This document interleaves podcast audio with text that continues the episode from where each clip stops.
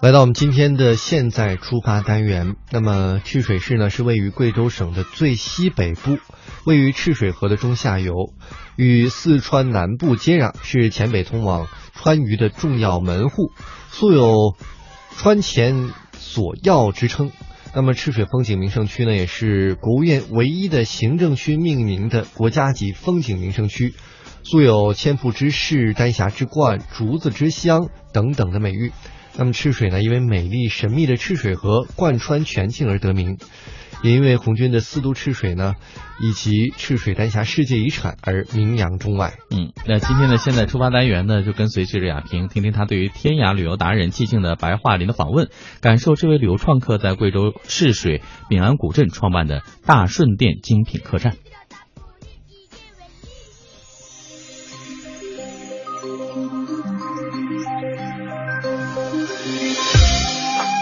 听众朋友，大家好，我是记者雅萍。嗯、大家好，我是寂静的白桦林。嗯、我呢现在是在贵州赤水的丙安古镇做了一个呃名称叫大顺店的民宿。当你去确定好这个坐标啊，就是在这个遵义地区的赤水这个地方啊。我们如果是大陆朋友，会说到赤水，会联想到非常多的钱的一些所谓红色旅游的部分啊。但是要是如果是对于我们的这个呃海外的一些游客来讲，可能说到赤水或者遵义的话，我们再多加一些注解，像呃旅游风景啊，或者是一些人文的这些方面。红色旅游一直是遵义的一个主打一个产品，而且呢，我们也知道它旁边是台怀嘛，台怀就是茅台嘛，对不对？哦哎茅台，对对对对，因为哦赤水河本身沿岸全是酒，因为赤水河的这种原生态造就了它呃水质非常好。它水质一直就非常好啊、只是说因为它有那么多酒，就是它造就了这么多的酒厂啊，然后呢，呃，各种各样的这种，算是它的一个源头嘛。那么从这个角度上来讲呢，在遵义的赤水又多了什么？还有古镇，古镇，哦。对，而且有梭罗，嗯，说了，跟恐龙一个时代的嘛，对吧？然后呢，如海，因为中国的三大的养殖基地之一啊，这个赤水是最大的。嗯嗯，与此同时呢，还有什么呢？还有丹霞。啊，丹霞实际上我们都知道，比如说旅游资源非常多元呢。对对啊，然后而且它还有什么？它还有跟元阳梯田面积一样大的梯田，哦但是它的梯田的面积虽然跟它一样大，但是它的面积就是，呃，每块地的面积都很大，落差比较小。嗯而且呢，它那个地方还有温泉。嗯，就是说，它的旅游资源的多样化是在一个区域内那么集中，嗯，在国内是很少见的。那么也是因为我们之前的交通不便利，让大家对它没有认认可。啊，用我的概念呢你，算是先行者，呃早大家很多步走到那个地方，发现了那个主要自然之美啊，主主主要也是当时确实就是也是巧合吧，很多在很多地方巧合。嗯，那咱们再话说回来呢，就是说，当这你后来你们的这个客栈是真正真正就落脚在这个古镇了吗？对，实际上我为什么说我在做的是民宿而非客栈？哦，啊、那我稍微简单解释一下这个概念，因为民宿来讲应该是本地或者自己的房子，嗯。拿出一部分的房间，然后来作为一种接待。嗯。所以实际是民宿的最浅显的概念是这个样子的，嗯。只是说现在很多人在谈这个民宿的时候是为要一个噱头。嗯。我呢是这样，我是在古镇里，我是把他的房子租下来，嗯。我改造它，就是原有的结构不动的情况下，嗯改造它，布局它。与此同时，建好以后，我还把他的房东请回来，哦啊，请回来他来帮我来做经营，我来做统一的线路管理就好了。嗯嗯，啊，这样实际是一种他还在里面生活吗？完全是，而且现在就是除了呃，就不管说客栈也好，还是说民宿也罢哈，就是呃，就是在赤水的古镇里头，我敢说，嗯真正的说客栈的，敢说客栈的，敢说民宿的，只有我这么一家，嗯其他的也只是说。还是跟大车店一样，差不多也就花个二三十，嗯就好上一点的也弄得跟那种小的旅馆那个样子。家庭旅馆。我呢是，呃，达到一种就是说，嗯、我既符合现在的审美，又保留了它的传统，又把它的服务又跟上了。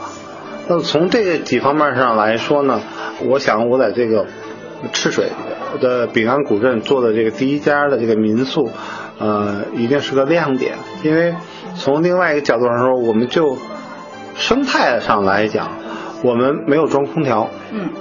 呃，那夏天和冬天怎么办？我们做的是地暖。我们说做的是干式地暖，不是干湿地暖。嗯嗯。那么干式地暖呢？我们夏天我们利用它这个水循环，就是从地下水的水循环做一种降温处理。嗯。冬天的时候呢，利用这个热水循环，然后起到一个舒适的作用。嗯。那么在这个角度上来讲，我知道很多很多的客栈或者是所谓的民宿，他们也就做了类似于，就是说我要有地暖，但他只是做一个干湿地暖，他把这个呢，冬天让你很舒服，但是夏天他还是要用空调。嗯。那这也是我的建筑师，然后跟我商量以后，我们决定做这么一件事情。作为生态环保上来讲，这我们在民宿的层面上，我想。国内我据我所知做的还真不多，尤其是夏天，夏天也用这套水循环系统来降温的真的不多。然后再加上本身古镇没有开发，啊，保持原生态。所以我们呢，如果是这些背包客去了以后，完全是能够感受到这个地人的这样一种生活。对的，对的，他最好是赶集嘛，就是呃，他实际当地叫赶场嘛。哦，赶场。啊，对，然后实际他是农历分三六九。嗯。啊，初三、初六、初九，十三、十六、十九，二十三、二十六、二十九，就这几天，然后都有感激。嗯。啊，我对对对，对对对对，它实际非常热闹。实际上，因为像我们在所在这个这个地方，在当初实际上是整个的都是川盐入黔，就是贡盐嘛。嗯。因为咱都知道贵州是不产盐的，那么呢，它四川自贡的井盐要通过通过那个长江，然后再拐再取到这个赤水河，然后一直到。就往贵州的腹地带走。那么丙安，因为丙安有个滩，就是实际我们叫气，就是气口那个气，一个对一个石头石加一个责任的责。嗯。但是因为那个那个两个河嘛冲击，造成了一个浅滩啊，它有个气，所以呢，通常那个地方呢，水流很急，船只呢它不可能就是在重载的情况下。要要继续再往上游去走，它在这个地方就得靠人力来背。哦。那么呢，所以呢，在丙安古镇呢，就是说之前的繁荣，实际跟这个呃盐贡盐贡盐是非常非常的密切的，而且在它的不远处就有目前还保存的非常完好一条古盐道，啊。啊，然然后呢，这条古盐道我也有想法，因为它没有开发嘛，那我可能跟旁边周边的他们说的大龙潭和小龙潭，那大龙潭的水很深啊，一百五十米没有探到底儿的。然后全是丹霞，全是竹海。那么我可能会做做成一个简单的徒步线路，有机会呢，也可能啊，姐你过也体验体验，对不对？嗯，所以这些东西，嗯，怎么说呢？它资源是非常丰富的，而且是很立体的。只是说这些立体的东西，我们在有很多景区也好，或者说呃地方旅游局，他会把它分包出去，包给公司，包给个人，或者是怎么怎么样去做，而不是说它作为一种生态一种系统。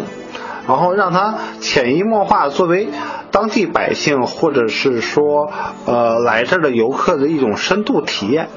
那么也恰恰因为它没有这个地方没有怎么去开发，我呢也也就正好把这些理念东西想试验性的根植在这个地方。嗯。那么从这个角度上来讲呢，我先做个样板出来，然后呢具体东西呢我再具体的分析，具体的去布置它。现在隔房间就做有九个房间啊，因为无不到六百平米嘛。而且我这个房间有一个最大的特点是，有一部分是不能动的。之所以不能动，是因为那是曾经的李德休息处。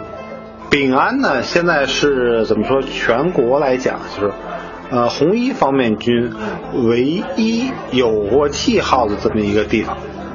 那么也就是当年四渡赤水的时候，他们。也就红一方面军也只有在丙安驻足过，在其他地方是没有的。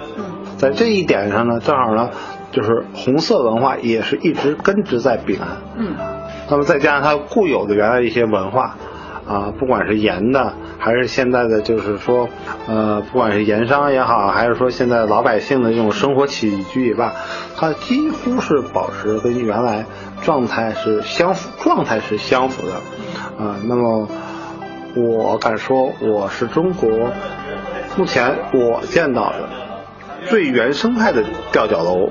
客栈或者是民宿，哦，嗯嗯，而它的看着就很悬，嗯，看着就很害怕，嗯，但是其实是很安全无很的，对，而且你从对面的山上啊或者是山坡上的来看，很漂亮，非常漂亮。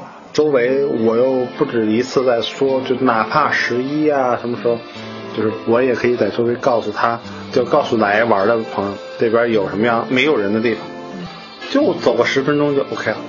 嗯，就可以就可以看到最美的这个非常原生态的风景。